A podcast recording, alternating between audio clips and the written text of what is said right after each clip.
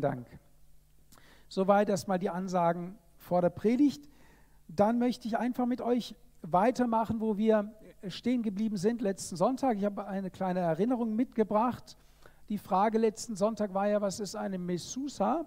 Und wir haben es erläutert und festgestellt, dass es, eine, dass es äh, die Juden im Alltag daran erinnert, an Gott zu denken. Und ich möchte kurz zusammenfassen, was wir letzten Sonntag gelernt oder gehört haben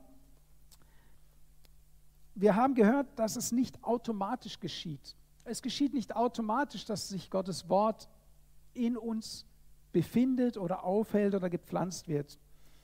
Gottes Wort soll in unser Herz kommen, und zwar von unserem Verstand, von dem, was wir lesen, auch von dem, was wir heute Morgen hören, hoffe ich und wünsche ich und bete ich, dass es in unser Herz hineinkommt.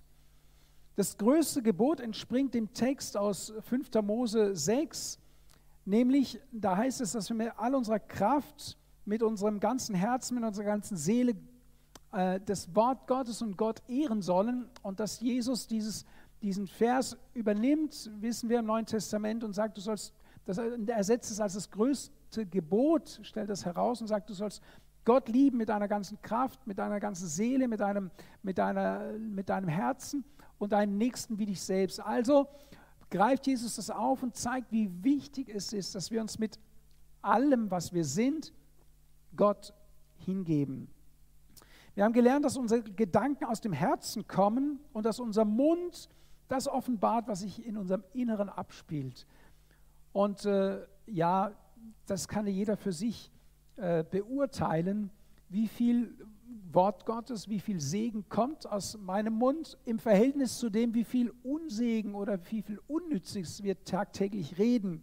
Und das soll besser werden, indem wir uns immer wieder daran erinnern, dass Gottes Wort wichtig ist und dass es in uns leben soll. Das prägt uns aus. Wir haben auch äh, mitbekommen, dass es eine reinigende Wirkung hat. Das Wort Gottes hat eine reinigende Wirkung. Es reinigt. So, wenn du möglichst rein und vor Gott heilig sein möchtest, ist es hilfreich, wenn du das Wort Gottes in dich aufnimmst, es kultivierst.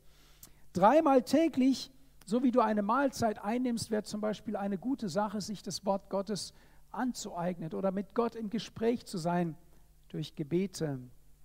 Ich habe euch ja gesagt, dass mich das auch ein bisschen beschämt hat in Israel, dass fünfmal am Tag der Iman ruft zum Gebet. Puh, wir sind froh, wenn wir es einmal am Tag schaffen. Ja? Aber ich meine, das sollte uns ja ein Ansporn sein zu sagen, Mensch, und, und die rufen ja vergebens, ja. Und wir kennen den lebendigen Gott und wir glauben, dass Jesus der Weg, die Wahrheit und das Leben ist, der einzige Weg zu Gott ist, ja. Und wir haben das und wir machen so wenig davon Gebrauch. Ich möchte euch ermutigen, durch diese Predigt auch noch intensiver mit Gott unterwegs zu sein.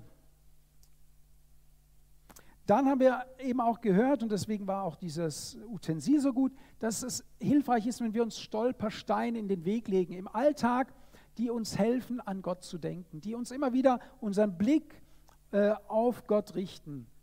Und das war ja auch äh, schön zu sehen, die orthodoxen Juden, die machen das ja ganz, ganz praktisch.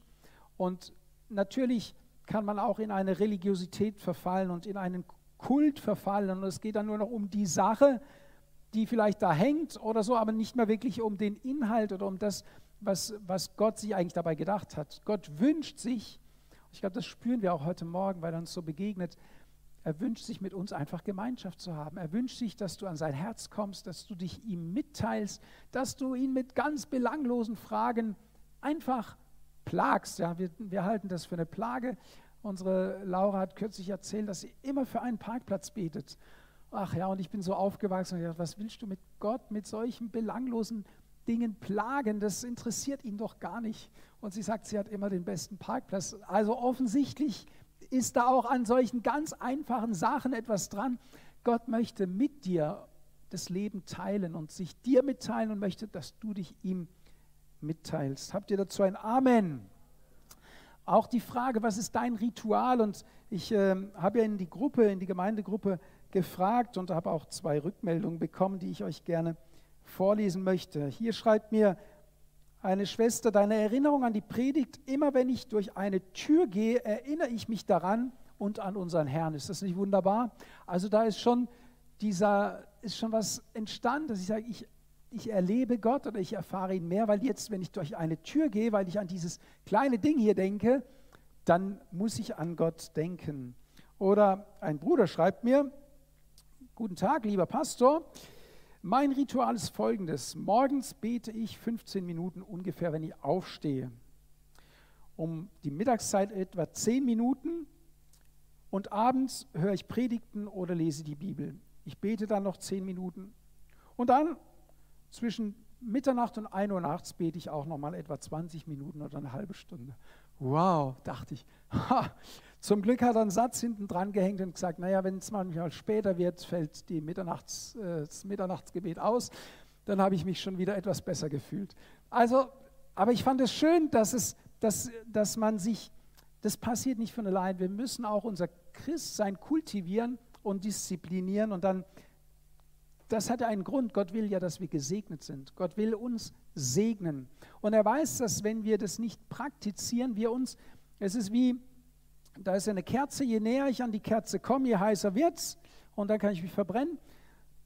Und je, je weniger Zeit, je weniger Kontakte mit Gott ich habe, je kühler wird es ja? und je größer wird die Distanz. Und ich muss mich wieder aufraffen, zu Gott zu kommen. Und äh, wenn wir uns aber Regeln selber Regeln auferlegen und sagen, das möchte ich tun und das möchte ich tun und ich nehme es mir feste vor, dann irgendwann wird es zur Gewohnheit. Und wenn es eine Gewohnheit ist, dann fehlt es dir auf einmal. Sagst Mensch, ich habe heute noch nicht gebetet oder ich habe heute noch nicht im Wort gelesen und du kannst gar nicht ins Bett gehen, weil du sagst, eigentlich muss ich das auf jeden Fall noch machen, weil sonst, sonst ist der Tag nicht komplett. Sonst ist der Tag nicht komplett. Und wenn wir das hinbekommen, dann ja, ich glaube, dass, dass ein großer Segen auf unser Leben kommen wird. Ich lese nochmal die Worte aus dem fünften Mose, einfach damit wir nochmal ein komplettes Bild haben, weil wir da weitermachen möchten heute. Im sechsten Kapitel, da heißt es, höre Israel, der Herr ist unser Gott, der Herr allein. Und du sollst den Herrn, deinen Gott, lieben mit deinem ganzen Herzen, mit deiner ganzen Seele und mit deiner ganzen Kraft. Und diese Worte, die ich dir heute gebiete, sollen in deinem Herzen sein und du sollst sie deinen Kindern einschärfen. Und du sollst davon reden, wenn du in deinem Haus sitzt und wenn du auf dem Weg gehst, wenn du dich hinlegst und wenn du aufstehst. Und du sollst sie als Zeichen auf deine Hand binden und sie sollen als Merkzeichen zwischen deinen Augen sein. Und du sollst sie auf die Pfosten deines Hauses und an deine Tore schreiben. Und du sollst und es soll geschehen, wenn der Herr dein Gott dich in das Land bringt, das er deinen Vätern, Abraham, Isaak und Jakob geschworen hat, dir zu geben, große und gute Städte, die du nicht gebaut hast, und Häuser voll von Gutem, die du nicht gefüllt hast, und ausgehauene Zisternen, die du nicht ausgehauen hast, Weinberge und Olivenbäume, die du nicht gepflanzt hast. Alles Dinge, die Gott dir zukommen lassen möchte. Ein reicher Segen. Und wenn du dann essen und satt werden willst, so hüte dich, dass du den Herrn ja nicht vergisst, der dich herausgeführt hat aus dem Land Ägypten, aus dem Sklavenhaus. Den Herrn, deinen Gott, sollst du fürchten und ihm dienen, und bei seinem Namen sollst du schwören, ihr sollt nicht anderen Göttern dienen, von den Göttern der Völker, die rings um euch her sind, nachlaufen. Denn als ein eifersüchtiger Gott ist der Herr dein Gott in deiner Mitte damit nicht der Zorn des Herrn deines Gottes gegen dich entbrennt und er dich vom Erdboden weg vernichtet. Ich bete, dass Gottes Wort gut in unsere Herzen kommt und dort das auslöst, was Gott auslösen möchte heute Morgen. Danke, Herr, dass du uns dein Wort gegeben hast als, als Leitschnur, als, als Weisung. Und danke, dass dein Wort gut für uns ist. Danke, dass dein Wort uns segnet und reich macht. Oh Geist Gottes, ich bitte dich, salbe du meine Lippen, damit ich dein Wort predigen kann, wie es dir gefällt. Und salbe du unsere Ohren, dass wir hören, so wie Jünger hören. Ich bete darum, Vater, in dem Namen Jesus. Amen. Amen. Man könnte ja die Frage stellen, gelten diese Worte auch noch heute für uns? In der nächsten Folie stelle ich diese Frage. Ich weiß nicht, ob euch der Ton aufgefallen ist, mit dem dieser Text endet. Da sagt Gott, damit nicht der Zorn des Herrn deines Gottes gegen dich entbrennt und er dich vom Erdboden weg vernichtet. Wer möchte so dem Zorn Gottes begegnen? Keiner streckt, ich auch nicht. Keiner von uns. Aber man könnte schon sagen, wir befinden noch uns im Alten Testament und unter dem Vorzeichen von Jesus, und wir, haben, wir feiern das ja heute Morgen, gilt das überhaupt noch für uns? Hat das überhaupt noch Relevanz für uns in unserem Alltag?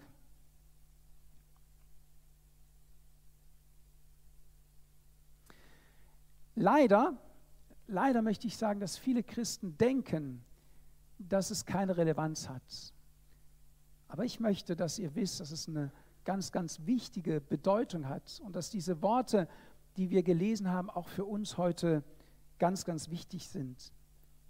Die Christen leben heute oft fröhlich in den Tag hinein, rechtfertigen ihr weltliches Leben und sagen, Gott sieht es nicht mehr so eng. Wir leben ja im Zeitalter der Gnade und Gott vergibt mir. Und Gott liebt mich doch so und er kann mir ja gar nicht böse sein. Im Grunde genommen lebe ich ja sowieso von der Gnade. Und so lässt man ganz oft fünfe gerade sein. Und auch das sagt die Bibel nicht unbedingt, dass es falsch ist, mal fünfe gerade stehen zu lassen. Die Bibel sagt zum Beispiel, dass die Liebe bedeckt eine Menge von Sünden. Also wir würden gerne immer alles aufklären und Ordnung schaffen und sagen, jetzt wird mal Klartext geredet. Es gibt solche Situationen, aber das sollte nicht die Regel sein, dass wir ständig alles gutheißen, was das Wort Gottes eigentlich schlecht heißt. Dafür müssen wir aber auch wissen, was sagt das Wort Gottes oder was sind die, die Regeln, die Gott uns aufgelegt hat, die wir einhalten sollen, nach denen wir leben sollen. Wir können als Kinder Gottes, als Christen nicht leben wie jeder andere Mensch auf dieser Welt. Wenn Jesus in dir wohnt, wenn der Geist Gottes in dir lebt, dann macht das was mit dir. Dann lebst du anders. Das, das, du kommst gar nicht drumherum. Und du bist für andere manchmal auch komisch. Das gehört auch dazu. Aber das soll dich nicht stören, sondern das soll dir höchstens ein Signal geben und sagen, ah ja, ich bin gut unterwegs. Wenn die anderen mich komisch finden, dann scheint sich doch bei mir was getan zu haben, was mich verändert hat.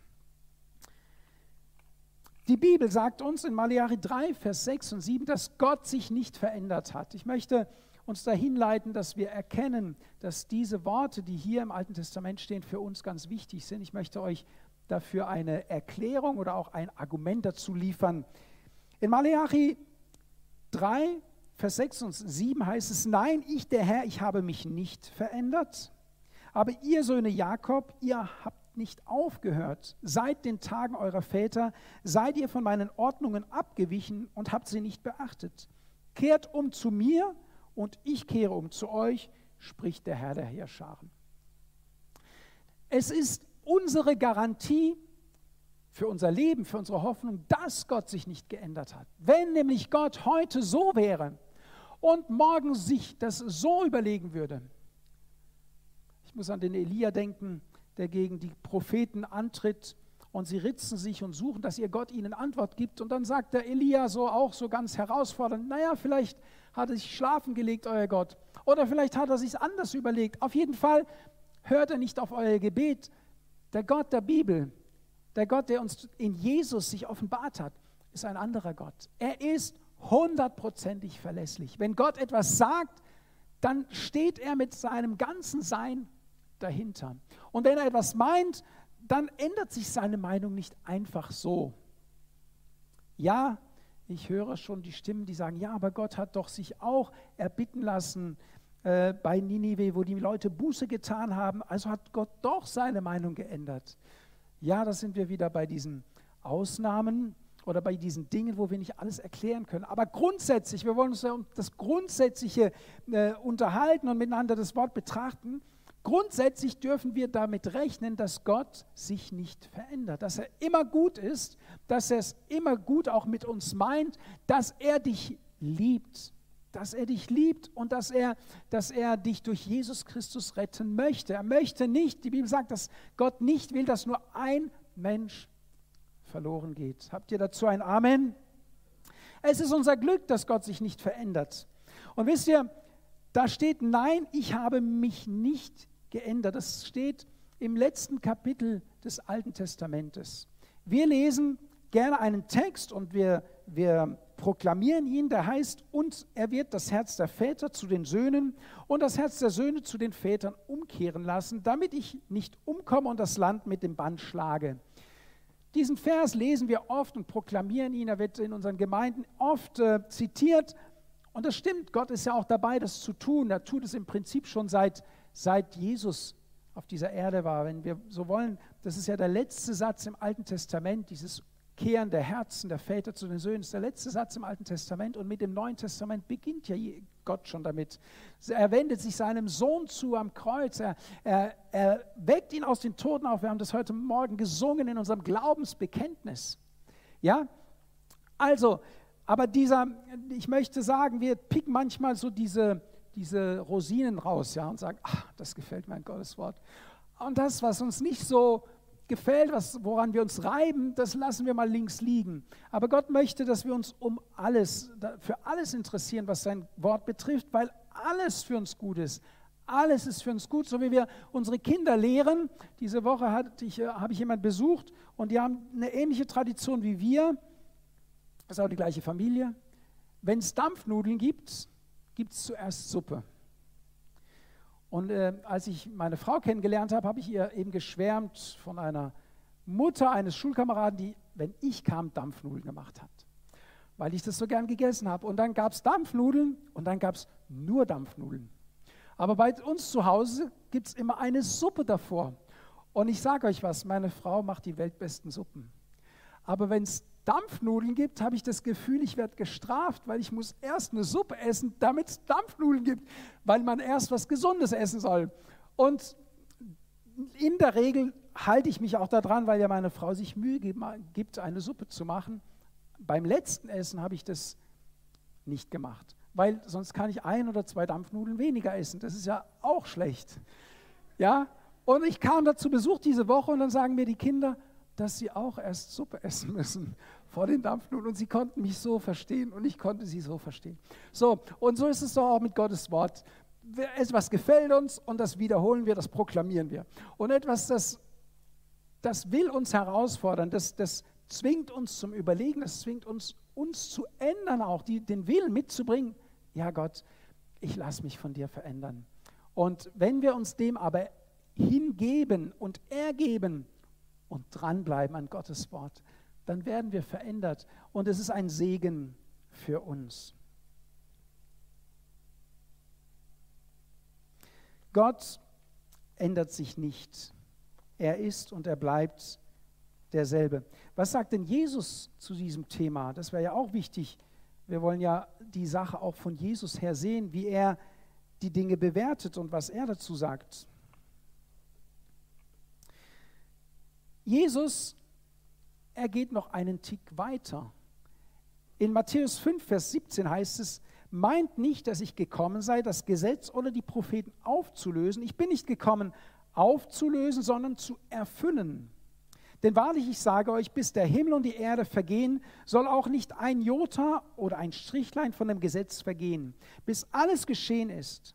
Wer nun eins dieser geringsten Gebote auflöst und so die Menschen lehrt, wird der Geringste heißen im Reich der Himmel.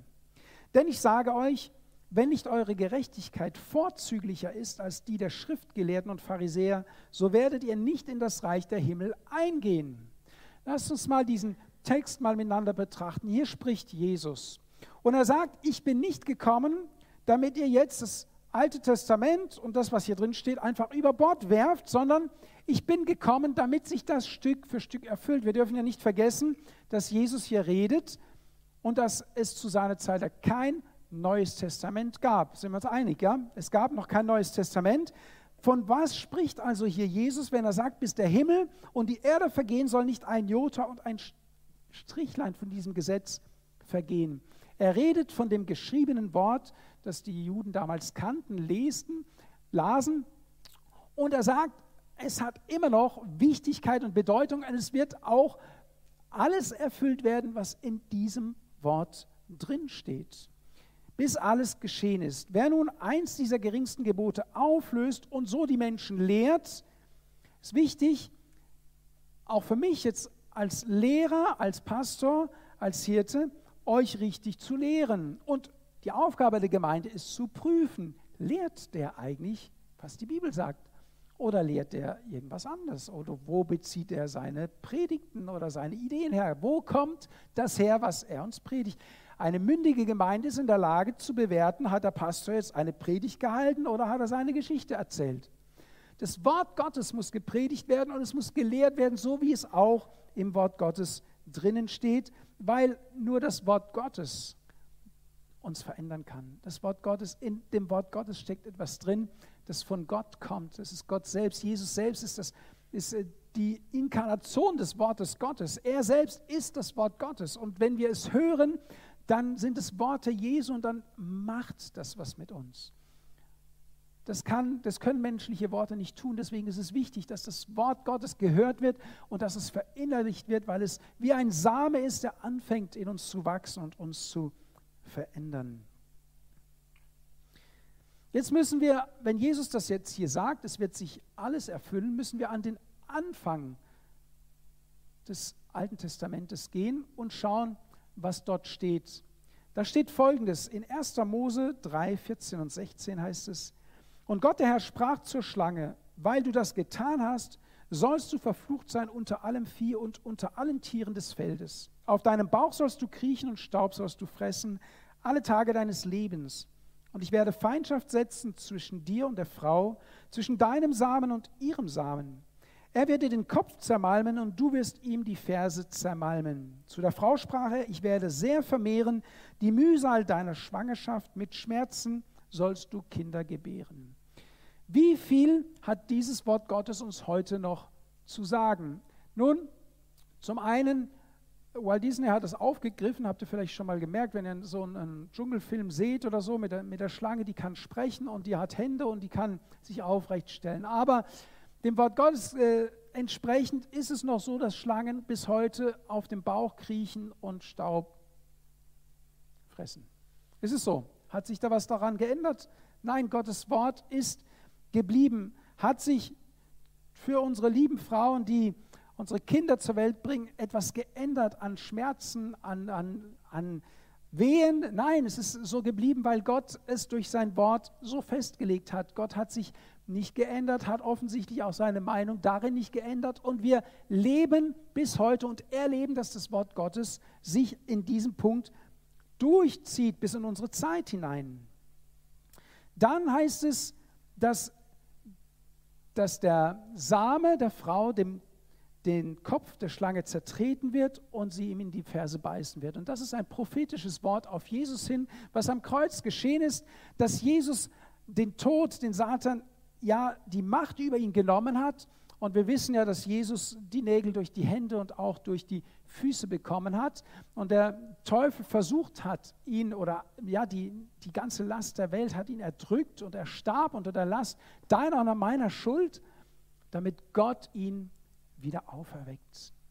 Das ist das, was hier beschrieben wird. Und dann sagt Jesus eben in Matthäus 5, was wir vorher gelesen haben, es ist wichtig, das Wort Gottes, denn es, das ganze Alte Testament muss sich erfüllen, vom Anfang bis zum Ende. Es hat eine Bedeutung und es sollte euch bekannt sein, was dort steht, weil es Gott wichtig ist.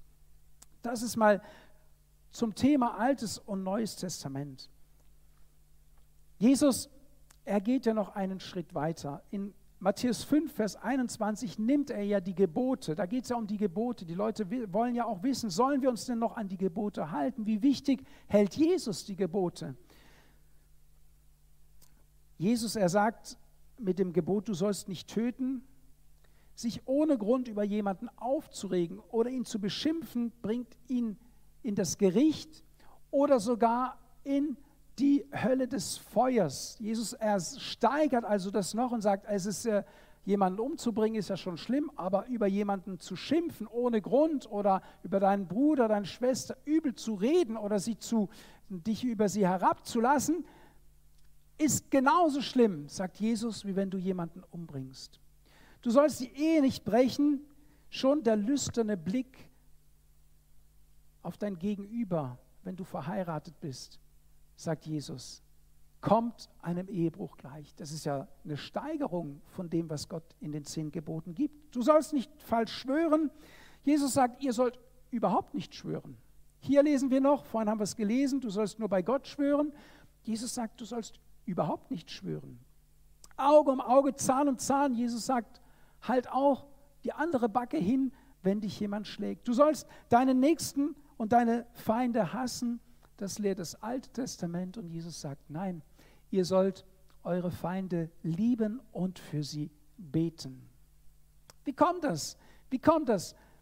Ich glaube, ihr werdet verstehen, wenn ich sage, Gott der Vater, der Sohn und der Heilige Geist, sie sind eins. Sind wir uns da einig? Schon seit Ewigkeiten. Wer glaubt, dass die drei eins sind? Okay. Ich sagte am Anfang, dass Gott sich nicht verändert. Also auch diese Dreieinigkeit verändert sich nicht. Und wenn Gott im Alten Testament spricht, wer spricht dann noch?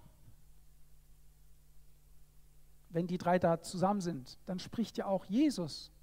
Dann spricht ja auch der Heilige Geist. Dass die drei eins sind, ist das eine. Es wird sichtbar aber in diesem Vers, dass trotzdem jedem eine Persönlichkeit zukommt. Gott spricht, und ich werde Feindschaft setzen zwischen dir und der Frau, zwischen deinem Samen und ihrem Samen. Und dann heißt es, er wird dir den Kopf zermalmen. Also Gott spricht von einem Er. Wen meint er damit? Seinen Sohn. Und du wirst ihm, nämlich meinem Sohn, in die Ferse zermalmen. Während Gott das spricht, wo ist da Jesus? Er ist da beim Vater, er hört zu.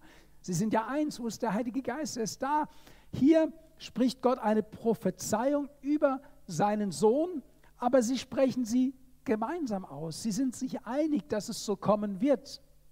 Deswegen kann man nicht das Wort aus dem Alten Testament trennen von dem im Neuen Testament. Es gehört unzertrennbar zusammen. Alles, was Gott, wenn, wenn wir die Bibel lesen, wird es uns vielleicht helfen, wenn wir sagen, alles, was im Alten Testament steht, sagt auch Jesus, weil Jesus nie etwas anderes sagt als der Vater. Jesus selbst sagt, ich tue nur das, was ich den Vater tun sehe. Er nimmt von dem Vater und gibt es uns. Und deswegen wird auch Jesus immer sagen, dass es, dass es total wichtig ist, dass wir uns auch mit dem beschäftigen und uns auch an das halten, was das Alte Testament uns sagt. Aber dass Jesus diese ganzen Dinge steigert, soll nur umso deutlicher werden lassen, dass wir gar nicht in der Lage sind, dass wir seine Gnade brauchen, dass wir nicht durch Leistung in das Reich Gottes hineinkommen, sondern durch Gehorsam. Jesus selbst, heißt, sagt, es, sagt die Bibel, lernte den Gehorsam. Er lernte sich dem Wort Gottes zu fügen, ihm zu gehorchen.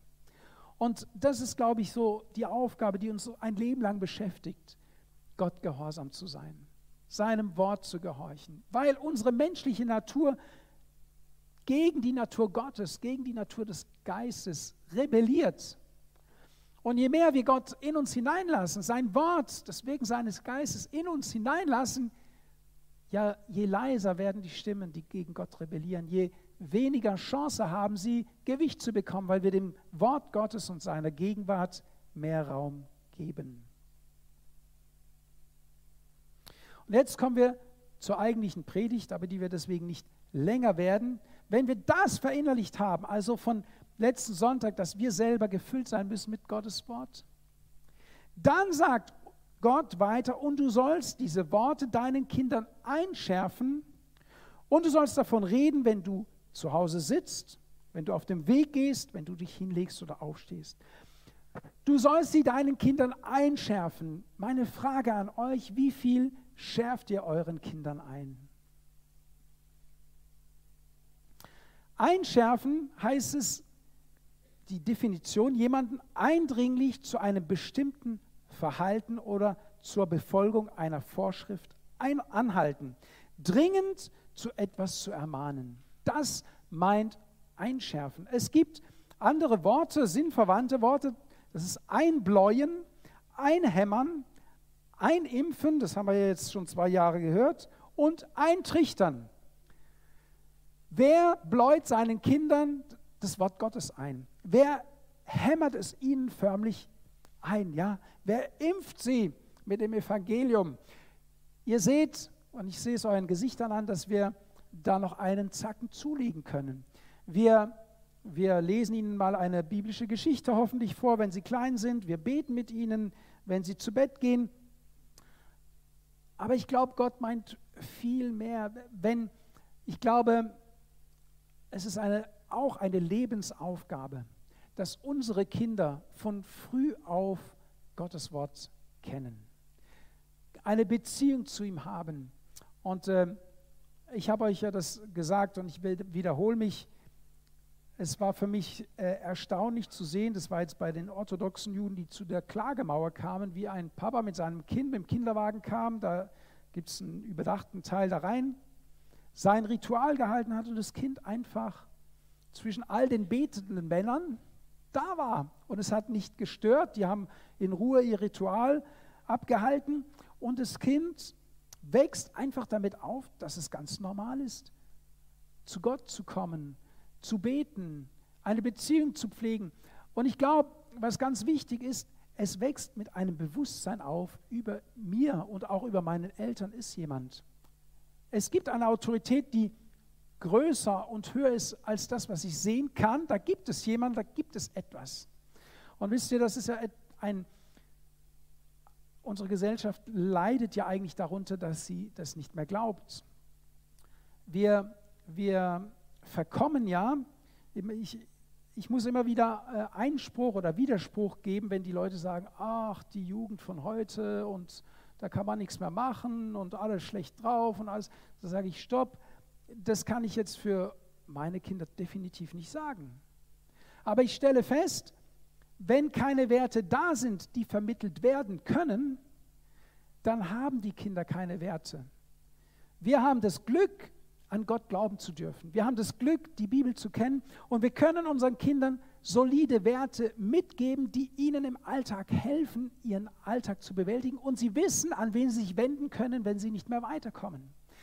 Aber jetzt stell dir Eltern vor, die diesen Glauben nicht haben und in unserer Zeit mit all den Einflüssen, die auf uns einströmen, ihre Kinder erziehen sollen und partout nicht wollen, dass sie an Gott glauben oder selbst an Gott glauben wollen das ist zum Scheitern verurteilt, weil es, es gibt dann keine, es gibt keine Leitplanken, es gibt keine, keine Ordnung, kein Raster, nach dem ich mich ausrichten kann. Dann wird mein Kind erzogen durch die Einflüsse, die es bekommt.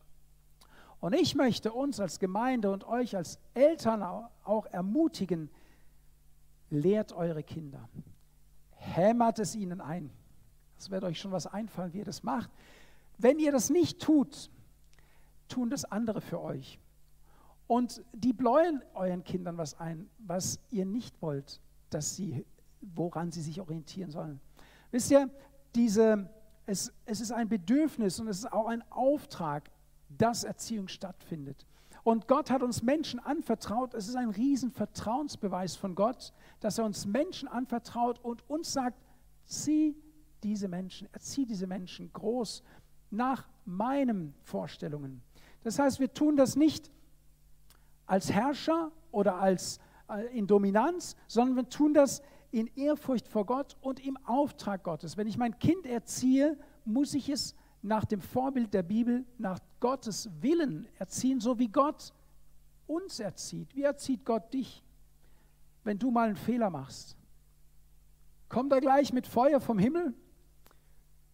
Oder wirft mit Steinen nach dir? Nein, die Bibel sagt, dass Gott langmütig ist, geduldig ist, sanftmütig ist. Wann straft Gott?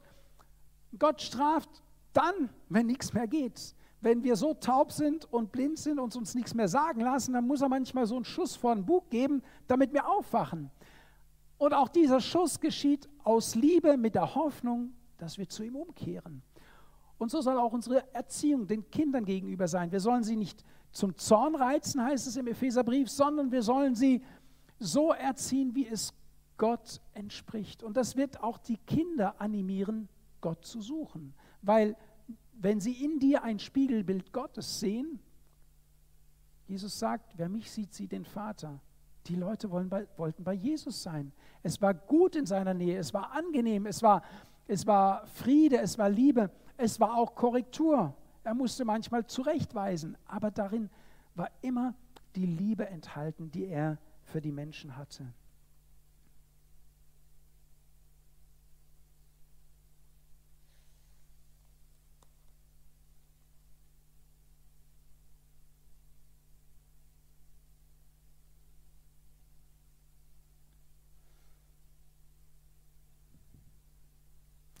Je früher wir damit anfangen, unsere Kinder zu lehren, sie zu unterweisen, je besser, weil dann der Same bei ihnen wachsen kann. Und wir können helfen, dass es gelingt. Das ist die Aufgabe, die wir haben. Wie macht man das praktisch? Wollt ihr vielleicht auch ein paar Tipps für die Praxis? Man kann zum Beispiel den Bauch streicheln, wenn ein Kind im Kommen ist. Oder viel Lobpreis hören, Anbetung machen, gemeinsam Zeit vor Gott verbringen. Auch wenn das Kind noch nicht geboren ist, bekommt es das schon mit. Du impfst deinem Kind eine Willkommenskultur ein und sagst, hey, wir rechnen schon mit dir, wir freuen uns, wenn du kommst und wir wollen wissen, dass du nicht nur zu uns kommst, sondern wir haben einen Gott im Himmel und wir freuen uns. Er hat dich uns geschenkt. Später, ja, verschenken wir Kinderbücher oder Selber lesen wir Kinderbücher, auch viel Lobpreis, gemeinsames Beten oder was, das beim zu Bett gehen auch. Da musste ich mich auch als Papa oft ertappen, dass ich schnell ein Gebet beten wollte und dann auch meine Ruhe haben wollte. Ja? Und irgendwann habe ich gedacht, was, was verpasse ich für eine Chance, wenn ich nicht etwas mehr bete oder auch etwas Zeit verbringe, damit das Kind äh, in ein Gespräch vielleicht auch mit Gott kommt. Ja? Nicht nur, lieber Gott, mach mich fromm, dass ich in den Himmel komme. Amen, der Herr wird segnet deine Träume und tschüss. Und die Nachrichten warten auf mich. Also, versteht ihr, dass wir uns, das kostet uns ja auch Überwindung zu sagen, ey, ich möchte mich investieren, weil ich möchte, dass dieses Kind in jungen Jahren schon Erfahrungen mit Gott macht und weiß, dass Gott über einen wacht. Kinder lehren, in den Gottesdienst zu gehen, ich weiß von Familien, denen es nicht gut geht. Die Eltern haben ein furchtbares Leben hinter sich und Gott hat sie gerettet. Aber sie kommen nicht zum Gottesdienst und ihre Kinder lernen auch nicht in den Gottesdienst zu kommen. Das ist jetzt zum Beispiel so ein Ritual, ja, das uns, wo, wo wir uns erinnern an Gott, wo wir zu Gott kommen, wo wir uns ihm auch hingeben, ihm den Gottesdienst bringen. Wir bringen ja Gott auch etwas, das ihm gebührt. Wundere dich nicht, wenn deine Kinder abdriften in die Welt, weltlich werden, mit Gott nichts am Hut haben wollen, wenn es dir nicht wichtig ist, dass du sie von klein auf lehrst und mitnimmst. Und bitteschön, ich meine nicht, dass es ein Gesetz ist. Unsere Kinder hatten dann mal eine Feier oder irgendwas mit der Schule oder ein stressiges Wochenende. Es ging ihnen nicht gut oder viele arbeiten, viel lernen dann ist es okay, wenn das Kind mal zu Hause bleibt. Da braucht man nicht drüber diskutieren. Die Frage ist nur, wenn die Kinder, und ich meine in so einem gewissen Alter, zu einem kommen und sagen, ich habe heute keine Lust, ich bleibe heute daheim. Und die Eltern, die ja leider angehalten werden, das Kind sich selber entwickeln zu lassen. Es muss ja zu sich selbst finden und auch ähm, die Chance haben. Ja, das muss es. Aber es gibt Regeln und es gibt Dinge, die gut sind für mein Kind. Und bis zu einem gewissen Alter ist es meine Pflicht, darauf zu achten und mich darum zu kümmern, dass das Kind in eine gute Bahn kommt. Ja? Und wenn es dann in die, das pubertäre Alter kommt, dann kommen die Zeiten, wo sie sowieso keinen Bock haben und dann musst du sie auch mal ihren Weg finden lassen. Aber es gibt die Zeiten davor, wo die Kinder klein sind und wo du die Verantwortung von Gott hast, die Leitplanken zu setzen und sagen, so ist es. Und bei uns funktioniert es so und ich weiß, es ist für dich zum Segen. Allerdings nur, wenn das Kind hofft oder sieht, dass du auch gerne in den Gottesdienst gehst. Wenn du dich selber dahin quälst, wie willst du dein Kind dazu überzeugen? Versteht ihr, es muss ja in uns etwas drin sein, was auch die Generation nach uns animiert Gott nachzufolgen. Jugendlichen ein Vorbild sein, darauf achten, dass sie Angebote finden, die ihren Bedürfnissen entsprechen. damit sie eben nicht sich in der Welt umschauen müssen, um Ausgleich zu finden. Es ist unsere Aufgabe als Eltern, aber auch als Gemeinde, Angebote zu schaffen, die den Kindern und Jugendlichen Möglichkeiten bieten, wo sie Gott begegnen können, wo sie ihre Seele satt machen können. Und wenn sie das erfahren, dann wird es ihnen auch ein Bedürfnis sein, da zu sein und dann wird ihnen was anderes nicht mehr so wichtig sein. Wir haben Familienfreizeiten besucht oder gute geistliche Gemeinschaft mit Freunden gehabt. All das sind Dinge, die uns helfen können, dass wir unseren Kindern einschärfen auf eine liebevolle Art und Weise, mit Gott unterwegs zu sein. Rede davon, mein letzter Punkt, wenn du zu Hause sitzt, wenn du auf dem Weg gehst, wenn du dich hinlegst und wenn du aufstehst. Wer von euch, mich eingeschlossen, wer von uns redet permanent davon, ich stehe auf, ich sitze, ich sage Preis zum Herrn. Ich gehe, ich lobe Gott. Ich lege mich hin, das mache ich tatsächlich, da danke ich Gott, sage ich Gott, die schönste Zeit des Tages, mein, Mittagsschlaf. Sage ich immer zu meiner Frau, der schönste Zeit. Und dann korrigiere ich mich, sage ich, nach der Zeit mit dem Herrn, das ist die schönste Zeit des Tages. Und ich danke Gott, dass ich jetzt da einfach mal mich ausruhen kann. Wenn ich aufstehe, danke Herr für den Kaffee. Ja, das kann man sich ja angewöhnen. Und danke, Herr, ich arbeite ja hier im Büro und ein Ritual, das ich habe, bevor ich irgendwas anfange, bete ich und sage ich, Gott, ich danke dir für diesen Arbeitsplatz. Ich danke dir, dass ich dir hier dienen darf. Es ist für mich ein Vorrecht. Ich danke Gott. Wenn deine Kinder das sehen, die werden angesteckt oder sie bleiben weg. Sie sagen, ich kann nicht nach Hause. Die reden ständig nur von Gott. Gibt es so Leute, die vielleicht dann zu dir sagen oder über dich sagen, vergiss es, mit dem kannst du nicht vernünftig reden. Du bist nach fünf Minuten eingewickelt in ein Glaubensgespräch. Nun sollen wir ja auch klug sein, ja, und den Leuten nicht auf den Nerv gehen, aber bei unseren Kindern, denen dürfen wir schon auf den Nerv gehen, weil hier heißt es, wir sollen es ihnen einschärfen. Und wir hatten jetzt gerade wieder Gelegenheit einzuschärfen. Und ihr wisst ja, ab einem gewissen Alter weiß man ja auch als Eltern, dass das Einschärfen vorbei ist. Aber ich lasse es mir nicht nehmen. Wir hatten jetzt Halloween und ich lasse es mir nicht nehmen, meinen Kindern zu sagen, dass ich es nicht gut finde und auch nicht will, dass meine Kinder auf eine Halloween-Party gehen oder irgendwo, wo Halloween ist. Und dabei ist es mir völlig wurscht, ob sie da nur gehen, um was zu trinken oder um Freunde zu sein. Es ist mir völlig, völlig wurscht, weil es meine DNA ist und meine Aufgabe vor Gott ist, es ihnen einzuschärfen. Und ich weiß, dass es genauso ist wie bei mir. Es hängt nicht an mir, ob sie das tun oder nicht. Genauso wenig wie es an, an Gott oder an jemand anderen. Wenn Gott mir einen Auftrag gibt, habe ich die Aufgabe zu gehorchen und es zu tun. Und weil ich weiß, dass es ein Segen ist, auf Gott zu hören, tue ich es. Hoffentlich. Und bei Kindern ist es genauso. Sie wissen, dass auf die Eltern zu hören für sie ein Segen ist. Und sie tun es, weil sie es erleben. Sie erleben, dass Segen fließt, da wo sie gehorsam sind. Abschlussfrage. Können deine Kinder deinen Glauben sehen? Das wünsche ich uns. Ich wünsche euch, mir, uns, dass unsere Kinder sehen, an was wir glauben und Appetit danach bekommen. Lass uns aufstehen zum Gebet.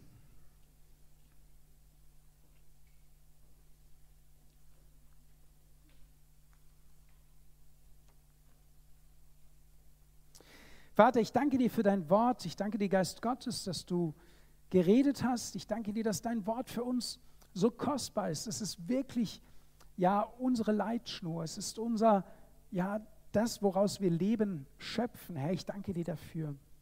Und ich segne dein Wort. Ich bete, dass es in den Herzen bleibt, dass es dort äh, Frucht bringt, Herr, so wie du es verheißen hast. Du hast gesagt, dass dein Wort nicht leer zurückkommt.